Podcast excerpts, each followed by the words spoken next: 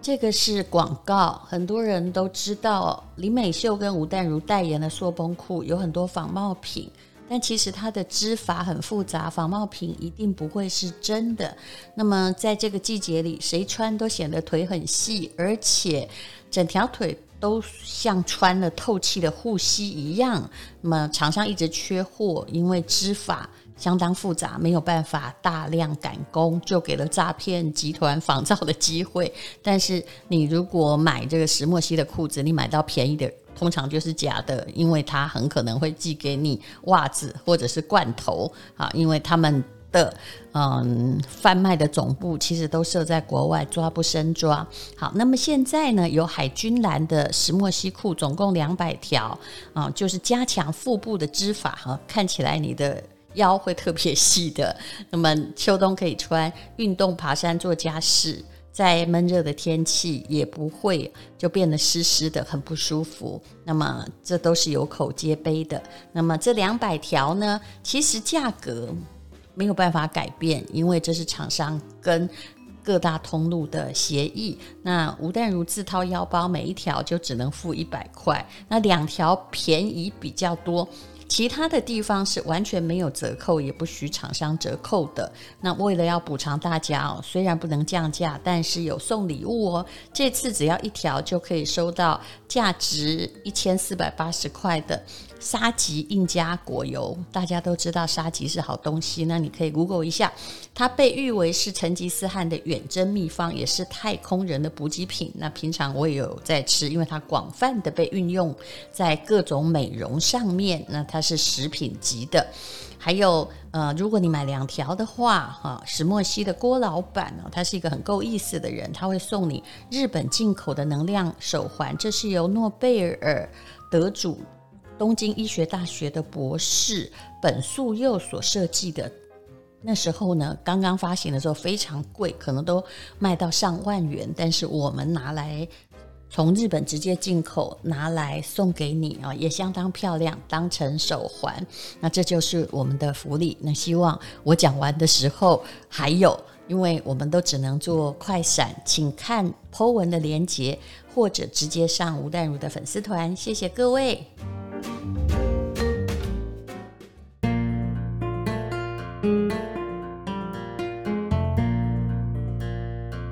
今天是美好的一天，欢迎收听人生实用商学院。我今天要来从无印良品和优衣库，也就是 Uniqlo，他们在日本的对决来谈到了快时尚业。我在中欧的同学之中，有一位在杭州就是做快时尚的。其实我们所有的同学，虽然觉得这同学很可爱，而且这同学也的确是相当的枭雄，他总是可以推出很厉害的服饰或广告。比如说，你很难想到一个电商就找来了什么 Angelababy 啦，找来了黄晓明，哇，一次找五个大明星啊，还有鹿晗来当他的广告代言人。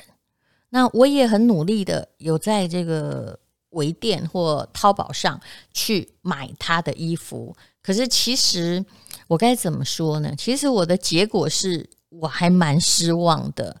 他当然有一些东西做的比淘宝的好，但是无论如何还不算是高级的服饰。我们同学在背后说，这个存货一定很惊人吧？快时尚何去何从？因为现在的快时尚跟以前的衣服不一样，以前衣服可能夏天的衣服继续放到第二天、第二年，哎，折扣打三折还卖得出去。现在是，如果你这个款式今年不受欢迎，根本等不到第二季，你今年就要把它杀掉。当然，很多的服饰公司有各种新局面的营运方法，那库存。就是时尚的最大问题。那虽然比如说像 YSL 啊，或者是啊香奈儿，他们的定制服哎很贵，买的人很少。可是因为是定制服，它就比较没有库存的问题。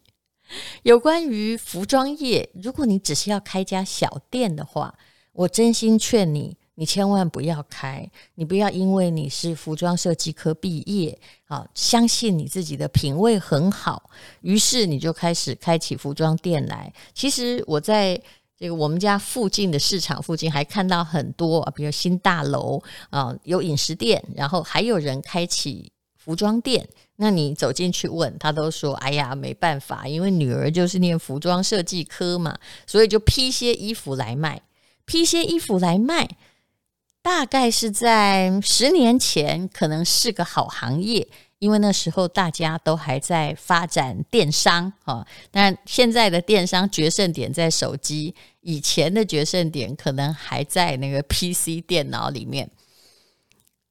我相信基本上是没有客人，而遇到的疫情更惨。为什么？因为大家并不需要出门，就不需要买这么。多的衣服，就算以后解封了，我相信在衣服上的消费也会被线上取代。那么那些线上做得很好的呢？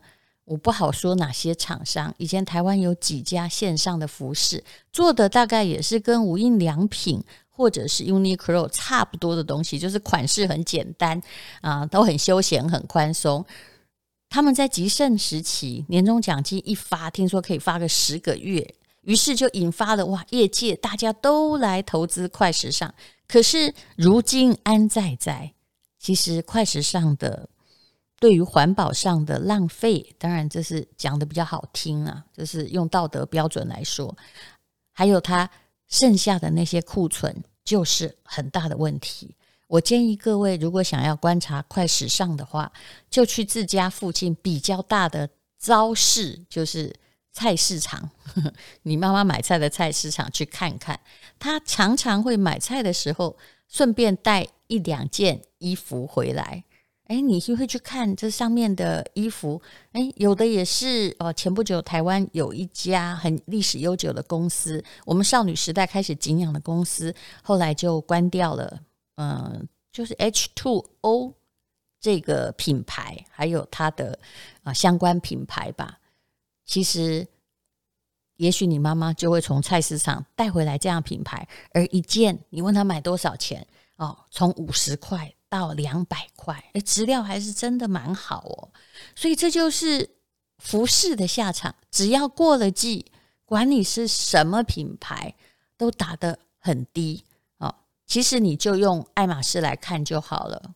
它虽然你当然不可能看到打折品，可是真正在 VIP 打折的时候，什么东西会被下降到一折两折？答案也还是衣服，因为今年是一定得把它清掉的哦。包包倒是无所谓，人家有经典款。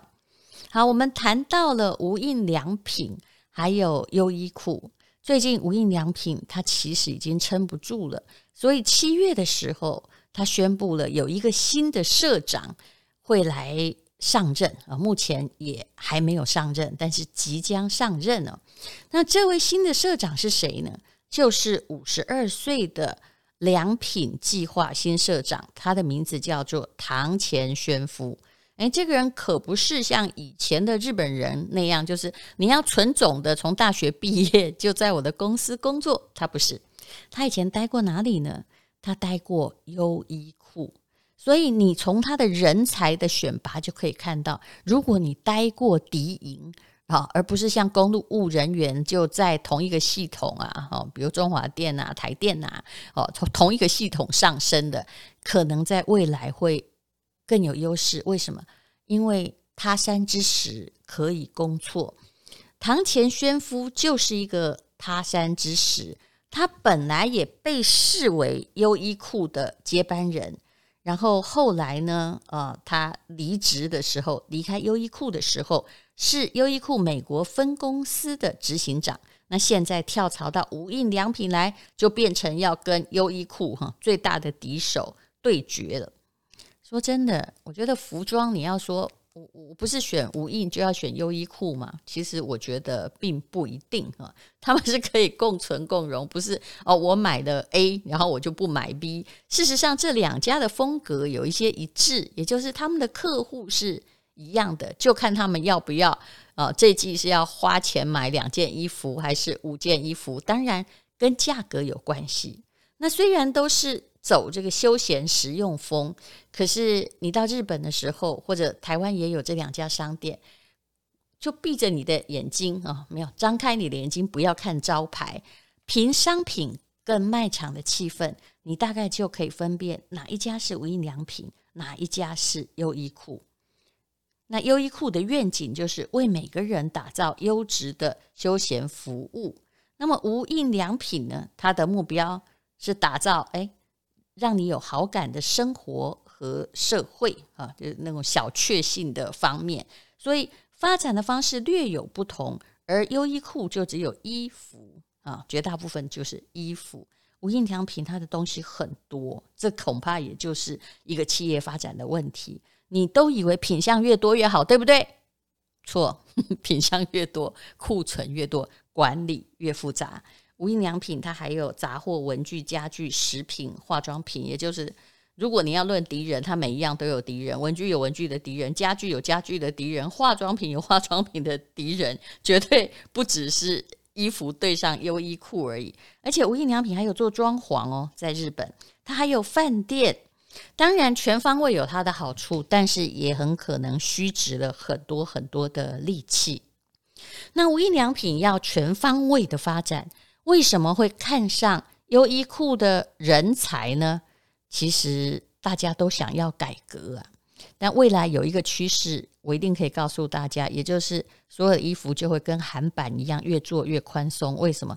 因为这样比较好做。用无印良品他们今年所宣布的状况来说，诶，他们要致力于什么呢？就是把尺寸变得没有那么多。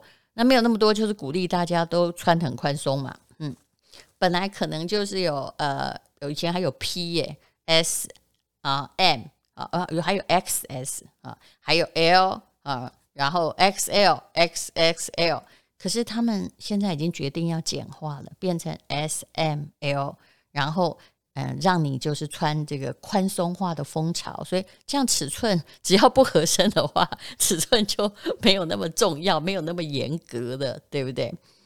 那以后呢，还有一个服装趋势也很确定，叫越来越中性。比如说 T 恤，它就没有分什么男女，事实上都是可以的。像有时候我也会买男生的小号来穿啊。那么呃，其实无印良品从二零一七年开始啊，他们为了要提振来客数，就开始采取了一种策略，叫做不定期、很随机的调降商品的售价。他们有窗帘，我在日本家用的就是他们的窗帘，而且我是觉得挺好用的。哦，今天调降降的是某一个啊东京区的某几个店的窗帘价格，啊，明天调降的是 T 恤的价格，所以你一定要赶去那个店买，在它的另外一个区的店可能就没有。那去不定期调降某一些商品的售价，其实也可以呃让它的。库存就就你可以把卖不掉的用比较低的折扣，美其名说是办什么双十一或周年庆把它卖掉，对不对？可是呢，因为无印良品刚刚说过，品相很多，库存卖不完的风险就会高。我们在这里来学会看一个财报的数字，以二零二一年就是今年第二季财报为例啊，那么嗯、像这个。优衣库他们的存货大概只占到百分之十四，也就是一百万里面存货那些卖不掉的，还放在仓库里的，大概就是十四万。那么无印良品高达二十六，哎，哈，也就是呃一百万里面哈，它有二十六万是属于存货，存货不一定卖得掉哦。其实存货是很大的吊诡，尤其是。三 C 商品的公司，你会发现说，哎，看起来公司好像是资产股很有钱呢，结果它资产里面都是存货，可能呃百分之四十都放在它的仓库里。而三 C 用品最糟的是，它的存货完全卖不掉哈。比如说你家是做 Apple 的，Apple 四、Apple 六，它的。啊，周边商品充电线，现在新的 Apple 手机就改啦，就不能用啦。所以你的东西是不但不能真正的算进资产，可是你却被算进去了，而这些可能要请人家来清掉，都还要花钱，等于零，还是一个负数。那所以为什么无印良品要采取优衣库的管理的人啊，新的社长变成从优衣库跳来的，就是要吸取别人的经验。那么也有专家说，无印良品的缺陷是什么？我们大家都买过无印良品，对不对？总而言之，就是他们的种类太多了，他们的品相将近两千种，非常可怕。然后消费者有时候也觉得，说真的，他的东西就是都很无印嘛，那看起来都自然环保风，可是同样的风格，说真的不太吸睛，也会让人家觉得很厌烦。这就是他缺乏视觉行销的机制。你去无印看起来一片祥和，全部都一样。那有关于陈列的方式也有问题。无印良品的陈列方式，相对于优衣库，它是真的显得很自然风，可是也显得不进取很多。那么，所以呢，它最近的状况是不好的。那来看看疫情期间他们的收入，优衣库它还是有因为疫情下修它的财测，可是他们了不起哦，他们的呃收益率还是有成长，呃，也就是他们变成服饰业少数胜利组，也就是大家并不再买华丽的衣服去参加 party，但你在家里总算要穿，总是要穿舒服嘛，那在家里穿舒服而便宜就好了，所以反而优衣库是成长的。照理说，无印良品应该也有这个优点，可是它的确没有成长，而且还关掉了一些店，它的库存的确是资金的很重的负担，所以无印良品要补的功课，也就是，哎，它必须要。更准确的预测消费者的需求，不可以再不变应万变哈，一切以自然为归一。那第二就是要想办法去吸金，在不影响自己的品牌本质的状况之下，要削减营业费用，而且提升它的销售率。其实优衣库变得很快，还有它的子品牌 GU，它是我看到最早使用电脑收账，就是你把一堆东西滚进一个收账台哈，他们因为日本员工真的很贵，你把它放进去，诶，它的那个衣服的牌子就自动扫描，告诉你多少钱。嗯，我记得我还曾经把，比如说万元日币就投进去，完全不经由店员的手，相信各位。之前，如果你最近就是去年二零一九年曾经到过日本，也可以发现已经不需要用店员来找钱啊。虽然他们的人手还算是顾得够的，可是已经慢慢的在淘汰多余的人手，所以优衣库的应变的确很快。那么啊，就其实我还是劝各位不要再去开服饰的小店啊。现在的客人。大概已经慢慢习惯网络购物，并不会因为某一个店主的特殊品味或他特别喜欢你，像以前那样在一家店里花了两三万块才出来。那个时代已经过去了。而如果你要做服饰的供应商的话，嗯，你打不过那些在做定制服的品牌，也打不过那些名牌的。光芒，你不能告诉他说：“你看我这件衣服做得好好哦，那我这个所以这个名牌卖八万，我要卖两万，这个是办不到的。你可能只能卖三千块钱啊，这就是血淋淋的品牌造成的事实。”那你不用去质疑，说我做的比他好啊！我常常看到很多创业者有这样的问题，他会告诉你，我的咖啡比星巴克好喝啊，啊，我的衣服做的比香奈儿漂亮。但是问题，你就不是星巴克跟香奈儿，人家的品牌是一种无形的企业资产，那是要靠多少能力来累积起来，所以。创业的第一个标准就是不要一直认为你比这些固有的品牌好，你就会成功。成功的因素非常非常的复杂，可能在于价格，可能在于成本，更在于管理。啊，你现在以前我们妈妈当然都是穿那个手工的衣服，因为当时没有那么多的成衣可以选择。然后未来的线上购物会更发达。我常常看到我们现在的线上购物，就是他们就很在学 Zara，Zara 也是商学院的案例。Zara 的策略就是，嗯。你说你喜欢 Prada，你说你喜欢香奈儿，我就跟你做的差不多，而且我的这款就出这个 S M L，好，我就只出个几十件，出完哦，不管那有没有丢周，我就不做了。所以消费者就用抢限量品的心情去抢，可是我看见 Zara 也还是有一些问题，虽然它的问题比 H&M 这些来的小一点，它的品相没那么多。而它品质显然好一点，但还是有问题。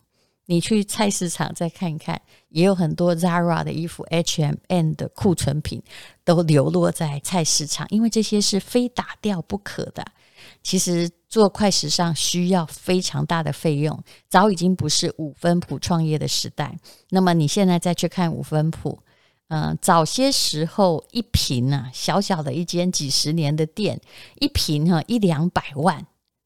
三百万都有人在开，但是最近你去看一下信义区、松山区，事实上有非常多五分埔的店在店面在求售。为什么？因为那个极盛时代过去了，大家可能以后在服饰的供应链里面不需要批发商了，这就是平台转移。谢谢你收听人生实用商学院。今天是勇敢的一天，什么能够将我为难。今天是轻松的一天，因为今天又可以，今天又可以好好吃个饭。